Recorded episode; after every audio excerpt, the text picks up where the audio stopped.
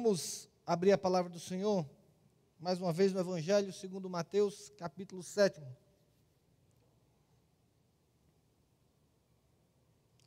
E agora nós entramos na parte final do Sermão do Monte, propriamente dito. Na, na verdade, Jesus já concluiu o que ele tinha para falar.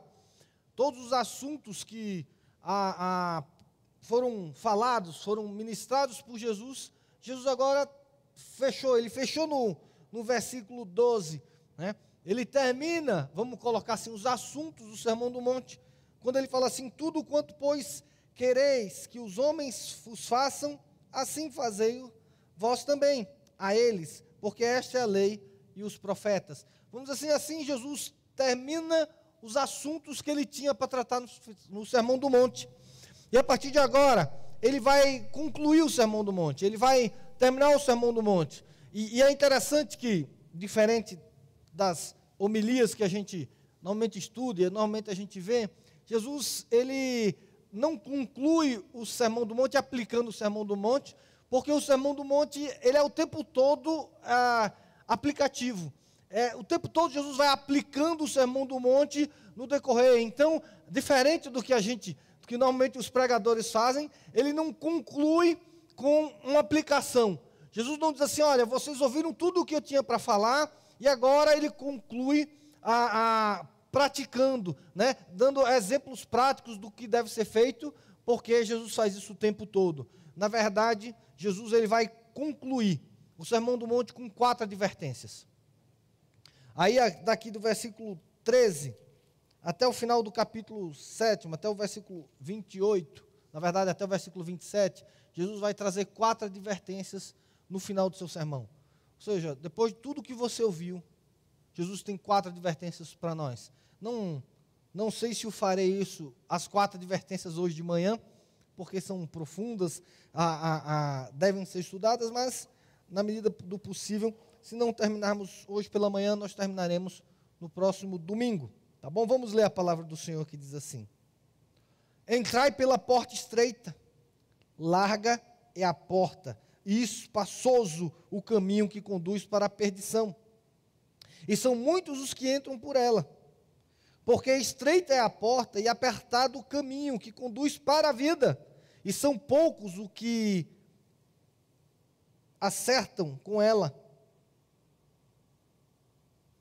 Acautelai-vos dos falsos profetas, que se vos apresentam disfarçados em ovelhas, mas por dentro são lobos roubadores. Pelos seus frutos os conhecereis. Colhem-se porventura uva dos espinheiros ou figos dos abrolhos?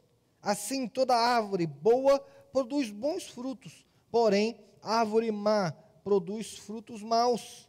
Não pode a árvore boa produzir frutos maus, nem a árvore má produzir frutos bons. Toda árvore que não produz bom fruto é cortada e lançada ao fogo. Assim, pois, pelos seus frutos os conhecereis.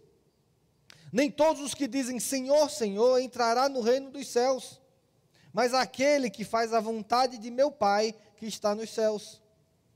Muitos naqueles dias, muitos naquele dia hão de dizer-me: Senhor, Senhor, porventura não temos nós profetizados em teu nome? E em teu nome não expelimos demônios? E em teu nome não fizemos muitos milagres? Então lhes direi explicitamente: nunca vos conheci. Apartai-vos de mim, os que praticais a iniquidade. Todo aquele, pois, que ouve as minhas palavras e as pratica, será comparado a um homem prudente que edificou a sua casa sobre a rocha. E caiu a chuva, transbordaram os rios, sopraram os ventos e deram com ímpeto contra aquela casa, que não caiu, porque fora edificada sobre a rocha. E todo aquele que ouve as minhas palavras e não as pratica, será comparado a um homem insensato, que edificou a sua casa sobre areia. Caiu a chuva, transbordaram os rios, separaram, é, sopraram os ventos e deram com ímpeto contra aquela casa. E ela desabou, sendo grande a sua ruína. Quando Jesus acabou de proferir essas palavras, estavam a multidão maravilhadas da sua doutrina, porque ele as ensinava com quem tem autoridade e não como os escribas. Meu Jesus, mais uma vez, nos ajuda a compreender a tua palavra, nos ajuda a entender aquilo que agrada ao Senhor, aquilo que faz parte do teu evangelho. E Senhor Jesus, eu te peço que nessa manhã o Senhor seja gracioso conosco. Envie teu Espírito Santo para que ele possa aplicar da tua palavra, nos ensinar da tua palavra, para que ele possa fazer com que a tua palavra se, se torne rema na nossa vida, meu Senhor. Que o Senhor seja gracioso conosco nessa manhã. E, Pai, o que eu te peço é que abrir, o abrir da minha boca e o meditar do meu coração sejam verdadeiramente agradáveis na tua presença. Rocha minha, redentor nosso. Em nome de Jesus. Amém, Senhor. Amém. Como já falei, estamos entrando no final do Sermão do Monte. Ah, e aí Jesus conclui ele com quatro advertências. A gente vai trabalhar um pouco elas. E, e, é interessante que a estrutura do Sermão do Monte, como a gente viu, ela é relativamente simples. Jesus começa o Sermão do Monte falando sobre as bem-aventuranças, falando sobre o caráter, o caráter diferente do discípulo dele, o caráter que é a consequência de um coração transformado pela ação e pela habitação do Espírito Santo na vida dos cristãos. Então Jesus começa as bem-aventuranças tratando um perfil do caráter do que é cristão. Se você precisa entender que as bem-aventuranças pode ser um resumo sobre a obra interna do Espírito Santo no meu coração e no seu coração.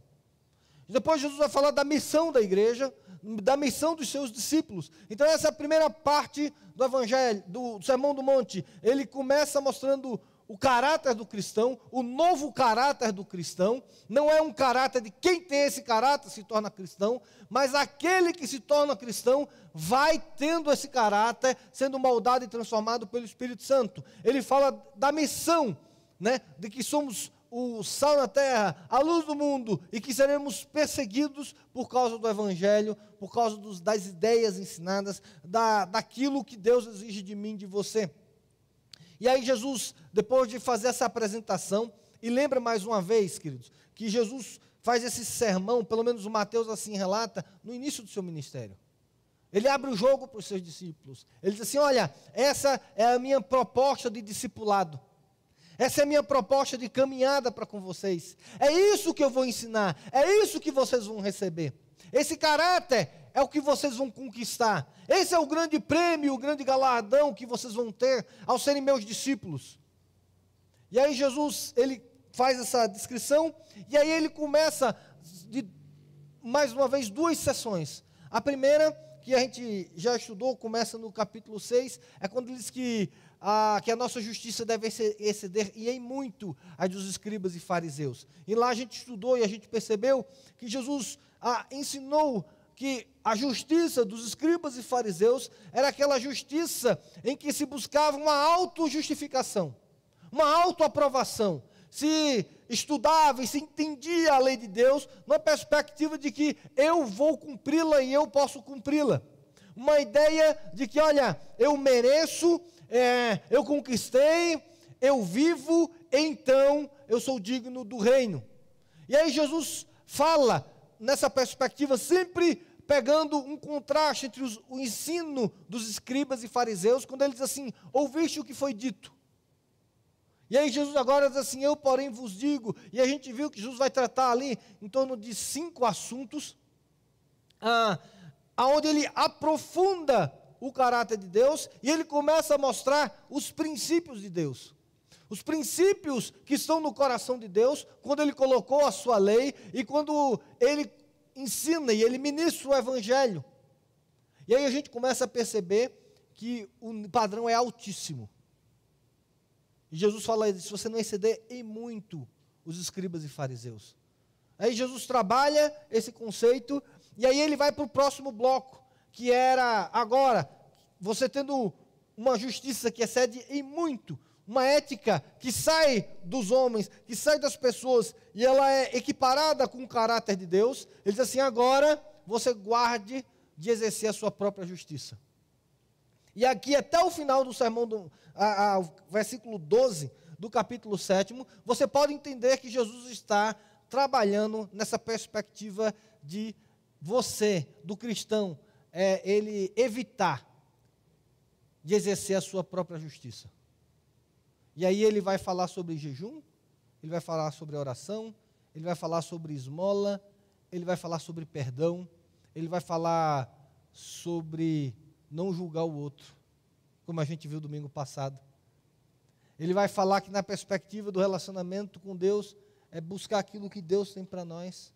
E aí ele termina dizendo: Olha, você se guarde de exercer a sua justiça, se você entender que o, a lei é que você faça com o outro o que queriam que fizesse com você. Essa talvez seja a grande conclusão do guarde de exercer a sua própria justiça. Como? Não tratando o outro como você acha que ele merece. Não tratando o outro a partir dos seus conceitos, dos seus preconceitos, dos seus ideais, mas que você trate com o outro da maneira que você quer ser tratado. Ou seja, guarde de exercer a sua justiça. Não busque exercer a sua própria justiça nesses assuntos. E aí Jesus conclui o Sermão do Monte, agora ele traz essas quatro advertências.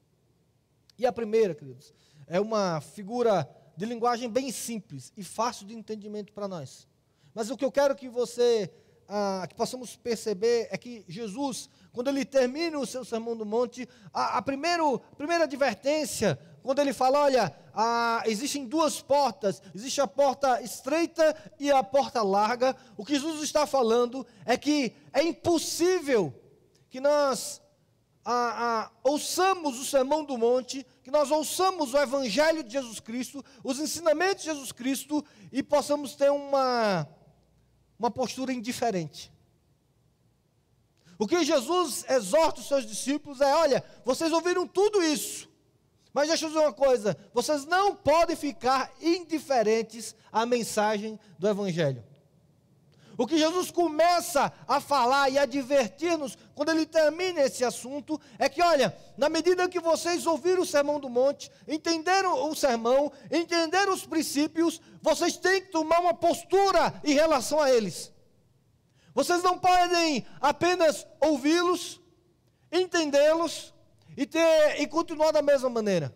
Porque quando o evangelho é colocado na sua vida, quando o evangelho ele bate a porta da nossa existência, quando o evangelho ele faz parte do nosso caminhar, nós temos duas opções, nós temos duas escolhas. Mas nós vamos escolher uma ou outra. A indiferença não faz parte do reino de Deus. Ninguém pode ser indiferente à mensagem do Evangelho. E aí, meus irmãos, uma das coisas que precisamos entender é que Jesus acaba de fazer um sermão. E entenda que toda vez que Deus fala ao seu povo, Deus espera uma resposta do seu povo. O sermão e as mensagens do Evangelho que Deus tem para nós, elas não podem ser indiferentes a nós. E aqui eu necessariamente não estou falando do sermão de domingo à noite. Eu estou falando que toda vez que Deus fala conosco, que Deus fala com sua igreja, que Deus fala com seus filhos, Ele espera uma resposta. A mensagem do Evangelho, ela não é apenas para ser ouvida e ser maravilhada com ela.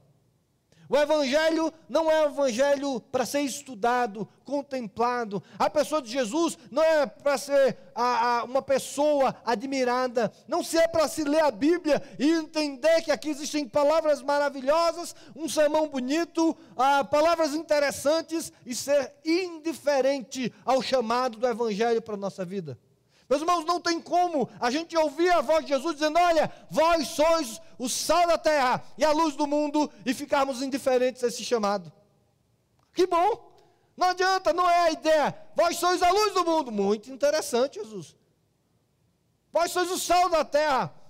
Mas o que é que o senhor quer dizer com sal? Ah, para ser insípido, dar gosto. Ah, muito interessante. Não, a indiferença não é aquilo que Deus espera de mim e de você. Quando Ele faz um chamado ao Evangelho, à vida cristã, a ser um discípulo dele. Por isso que Jesus, quando ele termina o sermão do monte para os seus discípulos, veja, Jesus ele começa a mostrar tudo para os seus discípulos, a dizer o que é o evangelho, a dizer qual o caminho. E quando ele termina, ele diz assim: agora vocês têm que tomar uma postura, vocês têm que ter uma decisão, vocês têm que tomar, ter um comportamento, vocês têm que decidir o que vocês vão fazer. Veja que quando Jesus termina o sermão, ele não diz agora vão em casa e pratiquem. O chamado para o discipulado de Jesus é algo muito mais profundo e requer de nós uma resposta diante de Deus da nossa existência. Porque a resposta ao chamado do Evangelho não é uma resposta ao pastor, não é uma resposta aos presbíteros, não é uma resposta ao líder de célula, é uma resposta a Deus, ao próprio Senhor Jesus Cristo. Jesus termina o seu sermão e a primeira advertência que ele vai fazer para os seus discípulos é, é: olha, vocês ouviram tudo isso, e eu quero que vocês entendam que existem duas portas e dois caminhos a serem traçados, trilhados, e que vocês podem trilhar. E a resposta que vocês vão dar a o que eu falei agora vai determinar o caminho que vocês vão trilhar. E aí Jesus já começa dizendo: "E o caminho que eu mostrei para vocês é o caminho estreito e apertado. Estão avisados. O caminho que eu apresento a vocês é o da porta estreita. Jesus aqui, ele não tem dúvida nenhuma, ele vai dizer: olha, o que eu ensinei, a proposta do Evangelho é a proposta para entrar na porta estreita. E meus irmãos, sabe qual é o problema do caminho estreito e da porta estreita? é a perspectiva e a possibilidade da porta ao, ao lado ser larga. Bom, essa ideia de porta estreita e porta larga, para a gente é tranquila. Né? E você já deve ter visto muitos filmes onde alguém está buscando, caçando algum tesouro, e aí ele vai olhar e sempre, ele tem que entrar, né? Tipo Indiana Jones, sempre no, no, no caminho estreito, sempre no lugar apertado, sempre no lugar difícil. E uma coisa, uma perspectiva, é você dizer assim: olha, esse caminho é estreito, ele é apertado, mas só tem ele. Só tem esse caminho. Ou você vai por ele, ou não tem jeito. Ou não tem solução. Ou não tem outra opção. E aí você vai dizer: não, olha, o caminho estreito, escuro, difícil, eu não quero ir, mas se não tem outra opção, vamos nesse. Já que a última opção vamos no caminho estreito. Quando o caminho estreito é a última opção, é, normalmente a gente encara. Só que Jesus, ele mostra que na caminhada cristã aparece sempre vai ter a porta larga e o caminho mais largo se oferecendo a nós. E essa é a grande dificuldade. Aqui Parece que Jesus colocou que o diabo tem uma estratégia em todas as gerações, durante toda a história, de apresentar um pseudo-evangelho.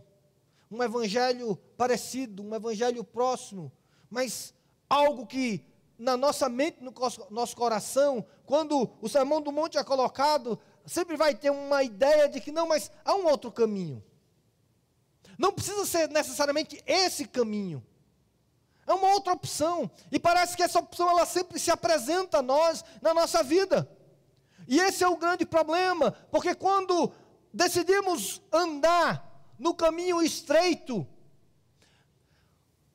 quando tem a opção do caminho largo, onde a maioria está indo, onde a maioria está andando, essa decisão parece ser muito mais louca e insana do que parece. Mas Jesus termina o seu sermão dizendo: viver o sermão do monte é decidir andar pela porta estreita. E deixa eu dizer isso para você, meu irmão: se você tiver qualquer conclusão diferente dessa, você provavelmente não entendeu ainda o sermão do monte. Ouvir e ler o sermão do monte deve levar o nosso coração a uma perspectiva de dizer assim: isso não é para os fracos. Viver o que é colocado no Sermão do Monte não é fácil.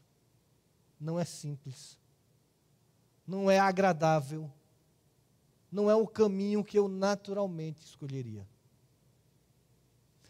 E aí, meus irmãos, eu falo isso porque não é incomum a gente ficar relativizando o sermão do monte, para que essa porta estreita ela fique um pouco mais larga.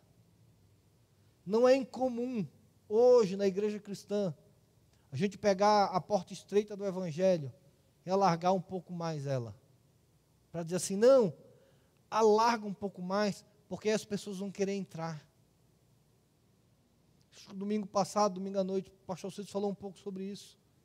Nossa geração tem alargado as portas do Evangelho para o Evangelho ficar mais interessante para as pessoas, para o Evangelho ficar mais agradável às pessoas.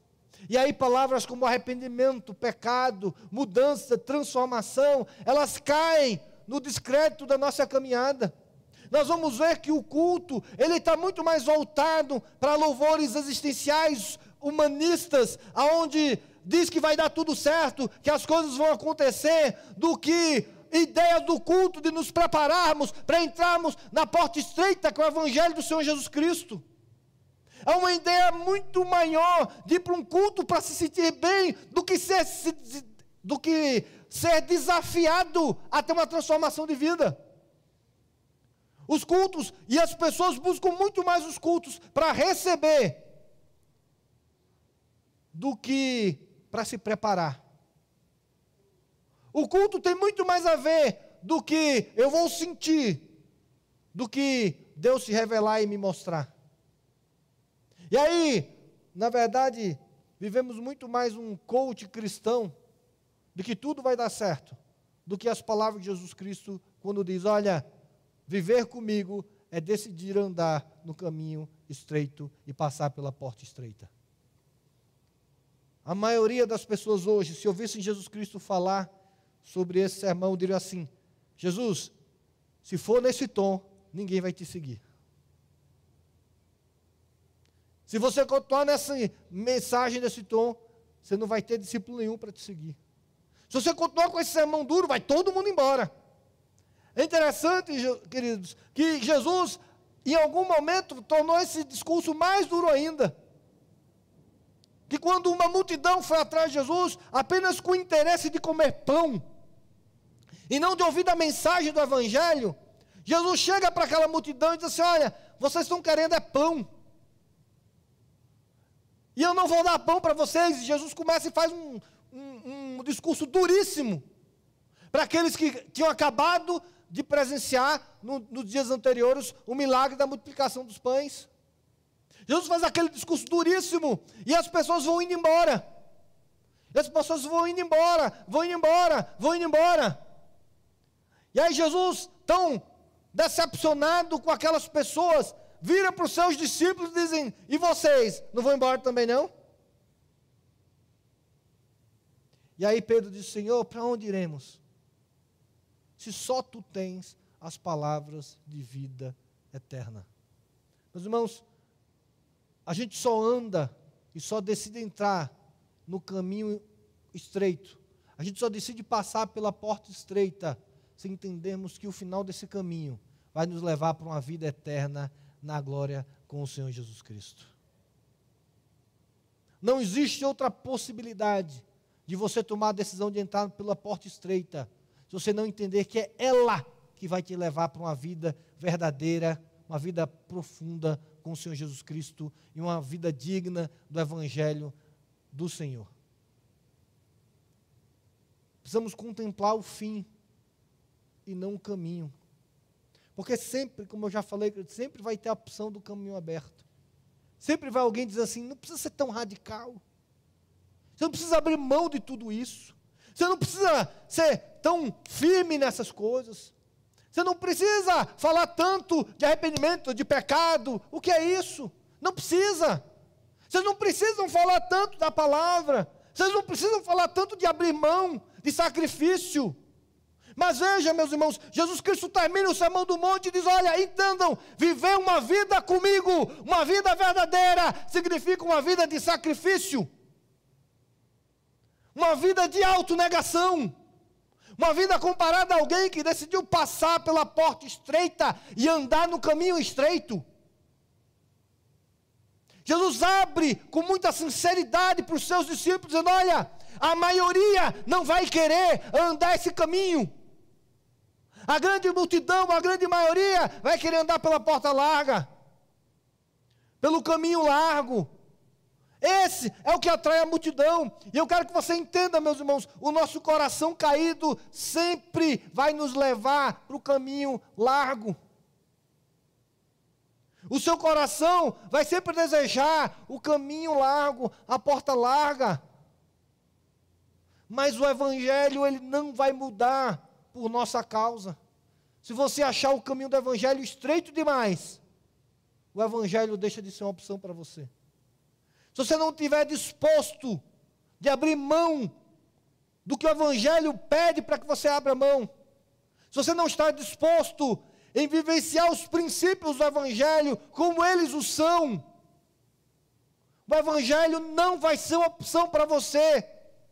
E na verdade você vai estar se enganando. Você vai estar vindo para a igreja, você está lendo a Bíblia, você vai estar, às vezes, até exercendo o ministério, mas a porta larga e o caminho largo é o que você decidiu viver. E meus irmãos, essa não é uma palavra fácil, nem para mim, nem para você. Porque muitas vezes, como classe média que somos, não estamos dispostos a abrir mão das nossas conquistas pessoais. Não estamos dispostos a abrir mão do que vivemos para servir o nosso Senhor Jesus Cristo.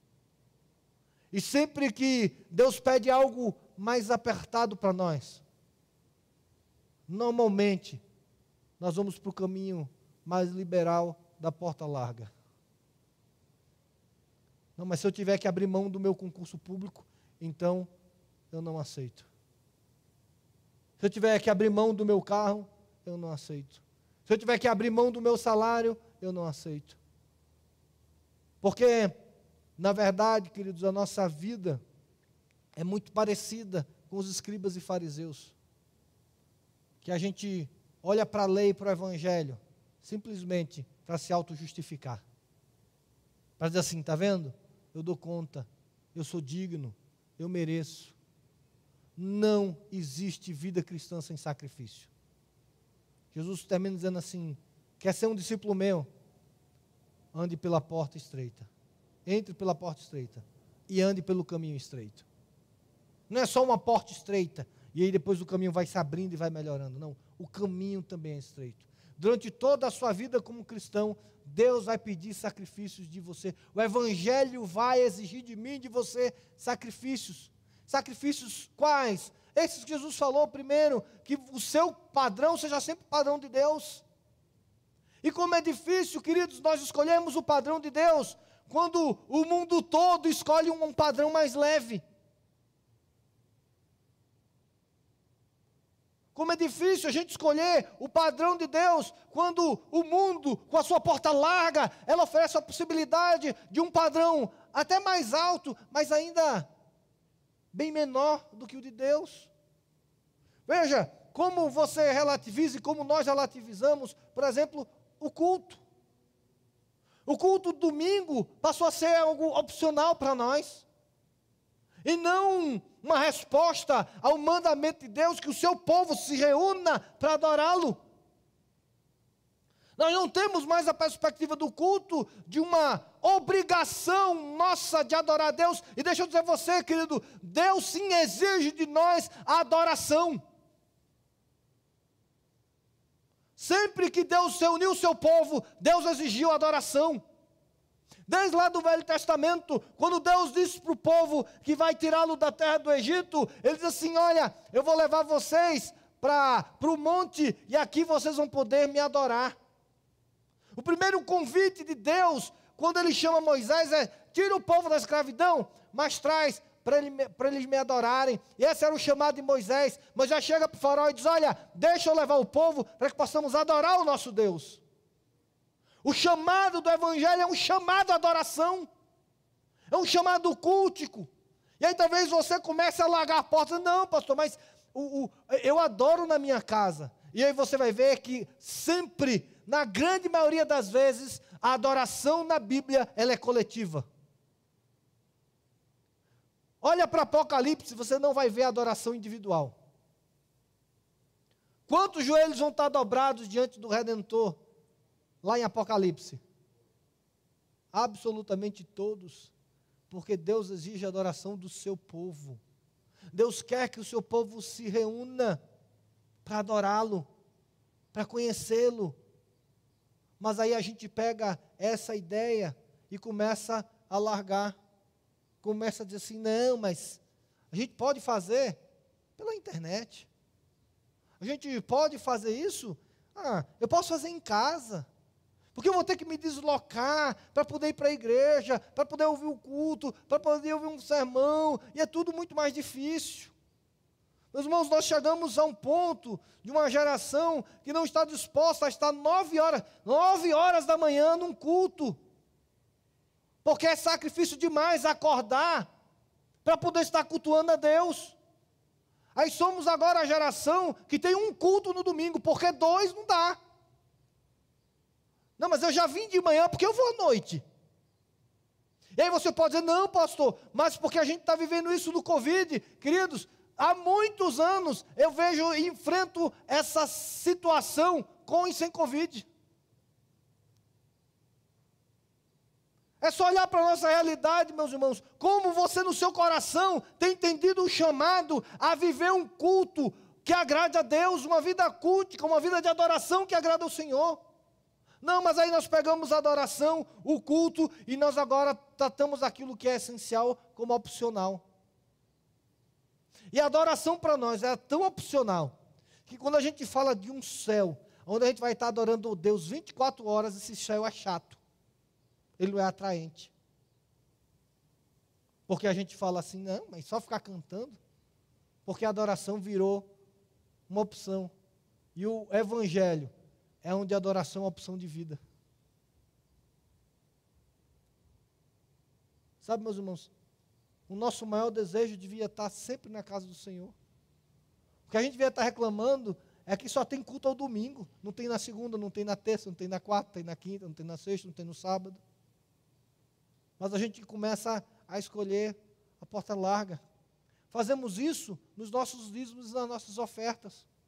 Trabalhamos o dízimo na perspectiva apenas legalista da porta larga. As finanças, trabalhamos isso. Olha, dá os 10%, você está fiel. E é interessante que muitas das nossas discussões sobre dízimo é: o dízimo é do bruto ou do líquido? O dízimo é para ser dado na igreja ou eu posso administrá-lo? E aí a gente fica com a porta larga. A porta larga, que deve chegar e dizer assim: olha, está aqui, ó, eu dei meu dízimo, pronto, minha contribuição está feita. A porta estreita é que diz assim: Senhor, todo o meu dinheiro é teu, faz o que o Senhor quiser. E aí você conhecer a Deus e saber que Deus sabe das suas contas, Deus sabe de tudo que você tem, Deus tem um projeto para você. E permitir que Deus trabalhe nas suas finanças. Só que permitir que Deus trabalhe nas suas finanças. Em algum momento, Deus vai exigir, ou não, mas pode ser que Ele faça como fez com a igreja de Jerusalém. Vende tudo o que você tem e vamos repartir. Quantas vezes somos como o jovem rico? Que qualquer pedido de Jesus de algo a mais, algo que aperte, entristece o nosso coração e a gente vai embora.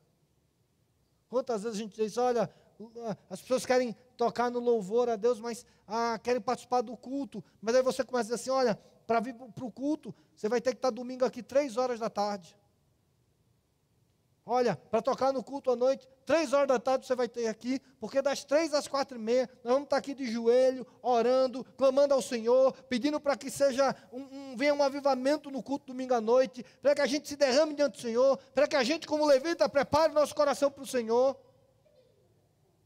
E aí, durante uma hora e meia, a gente vai estar aqui de joelho, clamando, orando, buscando o nosso Deus, para que quando a gente venha começar a ministração às 18 horas, a gente esteja tão cheio de Deus, que Deus transborda na nossa vida e a gente impacta aqueles que vão vir cultuar conosco.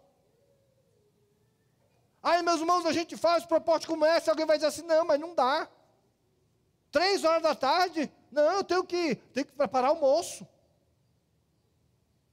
Três horas da tarde é muito cansativo, eu tenho que estar segunda-feira. Não, vamos fazer como sempre. Vamos chegar às cinco horas, a gente passa as músicas, a gente prepara para elas e a gente toca. Meus irmãos, não estou dizendo que isso acontece no louvor aqui da igreja, tá? O que eu estou dizendo é que se a gente começa a fazer essas propostas, aonde começa a exigir compromisso, a exigir entrega, a exigir abnegação, esvaziamento, a gente começa a dizer assim: não precisa de tanto, né, pastor? Ah, não, se para eu estar no louvor, eu vou ter que estar aqui três horas da tarde, todo domingo, então, infelizmente, eu não me encaixo mais no louvor, eu vou sair. Não, meus irmãos, andar no Evangelho é decidir entrar pela porta estreita e andar no caminho estreito.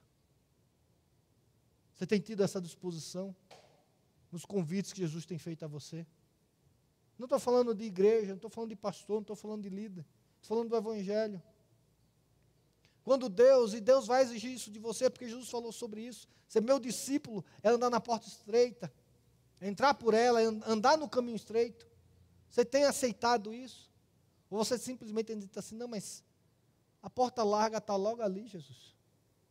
E veja que hoje, a porta larga, ela vem com o nome em cima, muitas vezes escrito assim, igreja. Porque hoje tem igreja para tudo que é tipo. Ah, mas você está pedindo para que eu ah, comece a discipular as pessoas e eu possa gastar duas horas por semana para poder discipular alguém. Não, tem uma igreja do lado que não vai exigir isso de mim. Ah, Deus está lhe chamando para um ministério, para você servir a igreja. Vai ter algum lugar onde você vai poder se esconder na multidão. E você vai dizer assim: não, aqui é muito rigoroso. Deus está pedindo muito de mim. E sempre vai ter uma porta larga, querido, se oferecendo a você. Jesus ensinou isso aos seus discípulos e diz assim: Olha, não andem pela porta larga. Não transformem o evangelho num caminho largo, porque é um caminho estreito. Não relativize o que você viu no Sermão do Monte. Se você tem acompanhado conosco os estudos do Sermão do Monte e tem achado fácil que é isso mesmo, mais uma vez eu vou dizer, você não entendeu o Sermão do Monte. Se você nesses estudos não percebeu o quanto tem que mudar na sua vida e o quanto é difícil a mudança para poder cumprir o que tem aqui, você não entendeu o Sermão do Monte. Você não pode olhar para o Sermão do Monte e dizer assim, agora está tá de boa. Está tranquilo. Tudo que está aqui está tranquilo. Não, meus irmãos. O convite é: entre pela porta estreita. E viva no caminho estreito. Mas esse caminho vai te levar direto para Deus. A porta larga não vai te levar direto para Deus. Vai te levar para outras coisas, outros sentimentos, outras perspectivas. Mas de verdade, não está levando para Deus. E aí Jesus diz assim: e esse é o caminho da perdição. Esse é o caminho que vai te afastar do Evangelho. Isso, e agora para nós, aqueles que já passaram dos 30, dos 40, é que a gente tende a flexibilizar o Evangelho. Aquilo, as coisas que éramos ferrenhos na juventude, nós começamos a não ser tão ferrenhos assim. Nós criticávamos as pessoas que não vinham para a igreja. Hoje, nós nem criticamos e muitas vezes nem vemos para a igreja, porque dizemos, não precisa tanto isso. Antes nós criticávamos quem não tinha ministério, e hoje estamos sem ministério e achamos que tudo acontece numa boa. Não, meus irmãos, nós não podemos alargar portas do Evangelho se queremos viver um, um caminho e um Evangelho íntimo com o Senhor Jesus Cristo. Alargar a porta é ir para um caminho distante de Deus mesmo que seja dentro da igreja. Segundo aspecto do Senhor Jesus Cristo, já chego à conclusão que eu não vou chegar até o final dos quatro, mas a segunda advertência do Senhor Jesus Cristo, meus irmãos, ah, é, parece que Jesus fala para a nossa geração, porque ele começa a dizer assim: olha, primeiro, entrem pela porta estreita. Primeira advertência de Jesus é essa: não entre pela porta larga, não entre pelo caminho fácil. O evangelho não é fácil, o evangelho requer uma postura diferente, sacrifícios e uma vida de autonegação. No versículo 15, Jesus faz a sua segunda advertência, fala assim: acautelai-vos dos falsos profetas. E aí Jesus começa, meus irmãos, e aí é algo que a gente precisa tomar muito cuidado. Porque nós temos a tendência de ouvir as pessoas que nós gostamos. Nós temos a tendência de acatar a, as palavras que agradam o nosso coração e das pessoas de quem nós gostamos. Nós pessoalizamos o Evangelho, personificamos o Evangelho, e não na pessoa de Cristo, mas muitas vezes nas figuras da igreja e nos pastores da igreja. Se esse falou, está falado. Se é A que falou, se é B que falou, se é C que falou. E aí não é incomum seguirmos mais as pessoas do que a Jesus Cristo. E o nosso julgamento ser muito mais um julgamento de afinidade do que uma avaliação do conteúdo que está sendo falado. Jesus fala assim: ai dos profetas, acautelai-vos dos falsos profetas, porque eles vão se apresentar, e é interessante isso. Todo falso profeta se apresenta como? Como um profeta verdadeiro ou não? Alguém já escreveu na testa assim, falso profeta? Todo falso profeta vai se apresentar como um verdadeiro profeta. Olha como Jesus Cristo disse, eles se apresentam com aspecto de quê? De ovelha. Mas no seu interior, eles são o quê? Lobos roubadores. E aí Jesus começa a dizer assim: porque pelos frutos os conhecereis. Porque uma árvore boa produz fruto bom, árvore má produz frutos maus. Uma árvore boa não pode produzir frutos maus, e uma árvore má não pode produzir frutos bons. E aí Jesus começa a falar, e parece que aqui ele faz uma exortação, lembrando, volte para o começo. O Evangelho é uma transformação de dentro para fora. Cuidado dos profetas que falam, mas que esquecem de que deve haver mudança no coração, mudança no interior. Aqueles que vão oferecer um evangelho que não está transformando a sua árvore numa árvore boa. Fuja desses profetas que apresentam um evangelho que não requer transformação, que não requer mudança, que não requer santificação, mas, meus irmãos, a nossa ideia é tão exterior que quando a gente pensa em frutos, a gente pensa de uma maneira pragmática. A gente pensa em resultados pragmáticos. Não, olha aquele homem, ele falou, foi uma bênção, o fruto é bom. Olha, ele falou e tocou meu coração, o fruto é bom. Não, meus irmãos, não é disso que Jesus está falando. Não é esses os frutos que Jesus está falando. Jesus está falando dos frutos do interior da vida, do caráter, da mudança, da transformação, de você ser alguém bom por dentro.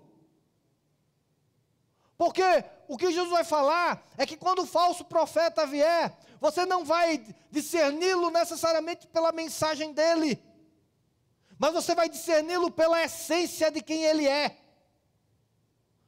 Porque Jesus vai dizer assim: a aparência dele vai ser de ovelha, mas por dentro ele vai continuar sendo o lobo que ele é. Meus irmãos, acautelar dos nossos profetas, dos falsos profetas, a exortação de Jesus para que a gente entenda que é necessário que a gente permita que o Espírito Santo nos revele quem é quem. Que a gente entenda o quanto o nosso coração e a nossa vida e a nossa natureza tem se tornado boa. O evangelho, ele deve ser julgado de dentro para fora e não o contrário.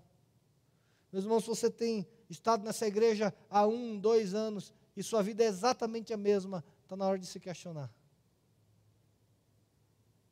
Que frutos o Evangelho tem produzido dentro de mim? Porque apenas árvore boa pode produzir o fruto bom. E aí Jesus aqui destrói aquela afirmação que diz: os fins justificam os meios. Olha, mas o fruto é bom, não importa o meio. O fruto é bom. O fim foi bom. Então o meio que foi usado. Não, não interessa se você mentiu, se você roubou, se você caluniou, se você pisoteou o seu irmão, se você humilhou o seu irmão. O importante é que o fruto veio, olha, veio bom. Não, meus irmãos, isso é o pragmatismo que tem destruído a, a essência do Evangelho e tem feito de nós um evangelho virtual, um evangelho superficial, um evangelho das, das aparências. Já vou, novamente, a gente pode falar sobre adoração. Meus irmãos, quando a gente pensa em adoração, a gente pensa logo em aparência ou em essência? A gente está preocupado na aparência de como foi o louvor, como as pessoas se apresentam, a forma do louvor, se levantam as mãos, se fecham os olhos. Veja, nós começamos a julgar as aparências. Não, olha, a pessoa chorou, foi impactada. Olha, a pessoa se ajoelhou, é forte na fé. Olha, a pessoa, ela deu mais do que 10% do dízimo. Esse ama Jesus.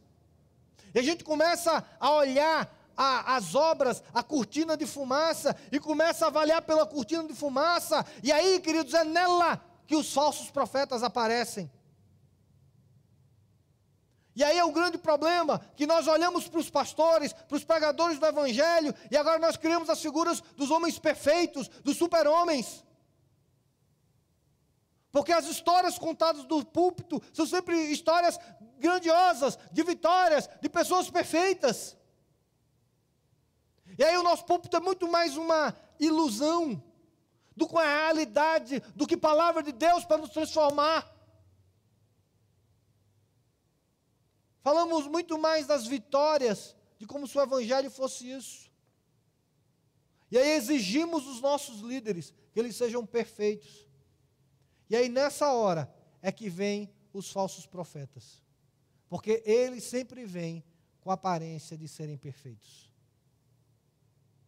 Eles sempre vêm com a ideia de que, olha, eu sou uma ovelha. Mas Jesus Cristo diz assim: vocês vão conhecê-los pelos frutos. Só que os frutos só podem ser conhecidos se você conhecer a árvore. Ou seja, o Evangelho é uma caminhada pessoal, individual e de relacionamento profundo. Cuidado, meus irmãos, com a quantidade de mensagem que tem no YouTube e na internet. Não vire seguidor de pastores de internet, porque você não vai saber qual é os frutos dele. Ah, mas a pregação é uma bênção. Meus irmãos, a de Apolo também era uma bênção lá em Corinto. A de Paulo também era uma bênção, mas criou divisão na igreja, porque estava distante. Não, meus irmãos, o Evangelho o evangelho é relacional, pessoal, de vida. Meus irmãos, a, nossa, a pergunta, e é que Jesus vai falando nessa exortação, não é como têm sido os nossos frutos. Quais são os frutos que você tem produzido? O Evangelho não faz essa pergunta. A pergunta do Evangelho é: que tipo de árvore você é? O Evangelho está ligado à árvore e não ao fruto. O sermão do monte é sobre a árvore e não sobre o fruto. Jesus vai falar que ser um discípulo dele é sobre árvore e não sobre o fruto. Não, o fim não justifica o meio. O meio tem que ser santo e puro, como santo e puro é o nosso Pai. A árvore tem que ser boa, como bom é o nosso Pai. Porque aí sim, os frutos naturalmente serão bons. Você quer produzir bons frutos para o reino? Seja uma boa árvore. E o caminho chamado por Jesus, o sermão falado por Jesus, e acima de tudo é Deus quer fazer de nós boas árvores. Jesus fala andar, Sermão do Monte, primeira exortação de Jesus é: ande pela, entra pela porta estreita e caminhe pela porta estreita. A segunda é: seja uma boa árvore. Seja uma boa árvore. E os seus frutos necessariamente serão bons. Foque na árvore. Foque no seu interior. Foque no seu coração. Se você for árvore boa, coisas boas virão de você. Frutos bons vão vir de vocês. Essas são as duas exortações para essa manhã. E eu quero terminar exatamente fazendo essas perguntas para você. Você tem decidido andar pela porta estreita e pelo caminho estreito na sua vida cristã? Essa tem sido a escolha que você tem feito todos os dias a cruz do Senhor? Toda vez que Deus o chama, você tem escolhido o caminho estreito do chamado de Deus, do Evangelho de Deus? Meus irmãos, lute, lute contra a tentação da porta larga e do caminho largo do Evangelho. Porque ele não é o Evangelho. E segundo, você tem deixado o Espírito Santo te transformar numa árvore boa? Você tem permitido que o Espírito Santo tenha trabalhado no seu coração e na sua vida? A sua adoração, a sua vinda aos cultos tem sido uma perspectiva de Deus te transformar numa árvore boa? Ou você tem cometido o equívoco de achar que já é uma árvore boa? Não, Senhor. Todos os mandamentos eu cumpro desde a minha mocidade. Não. O Espírito Santo chama uma vida mais profunda, de abnegação, do caminho difícil, mas de um caminho que é fruto de uma árvore boa. O Espírito Santo mora no meio e no seu coração, para que nós sejamos árvores boas.